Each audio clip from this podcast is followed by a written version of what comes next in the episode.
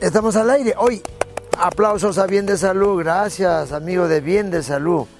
Biendesalud.com. Gracias por acompañarnos en la página. Bien de Salud en YouTube. Gracias por acompañarnos. Bien de Salud Wellness Center. Gracias por ir a las consultas, a los talleres de los miércoles. No, gracias por mis médicos, acupunturista, digitopunturista, médico general, nutricionista psicólogos, humanistas, bien de salud. Gracias a todo mi equipo, gracias a todos. A ustedes por seguirnos. Vamos a hablar, me han pedido un poco sobre la sexualidad.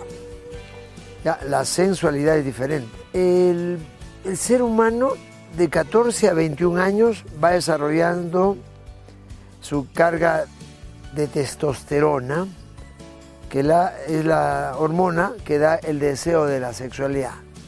La testosterona se incrementa entre 4 a 6 de la mañana.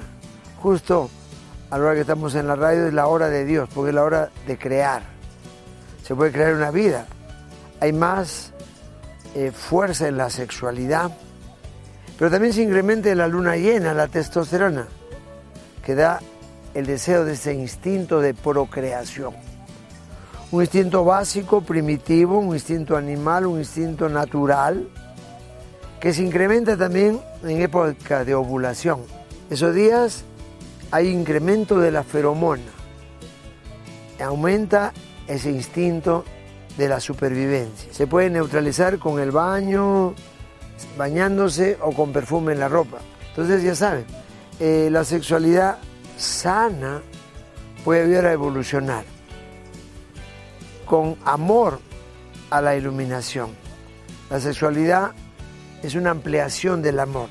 Hay sexualidad con solo genitalidad, instintiva, ¿no? ¿no? Los choques y fugas. Entonces cuando hay un instinto incrementado, entonces la dieta ayuda a temperar ese instinto fuerte que es la sexualidad. Es importante también eh, la yoga, las posturas invertidas, eh, la respiración, la meditación. Se puede canalizar esa energía. Lo que tanto hablamos acá, una dieta con granos y semillas, una dieta vegetariana, ayuda a temperar el temperamento que se incrementa. Es importante que en la noche antes de, dormir, una hora antes uno se prepare.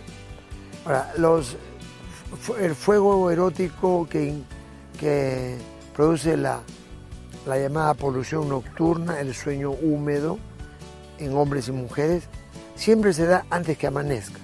Por eso los grandes monasterios donde tienen periodos de continencia llamado brahmacharya, donde sin represión, como una disciplina, esa energía se convierte en creativa. Así como puede crear una vida, puede crear un proyecto.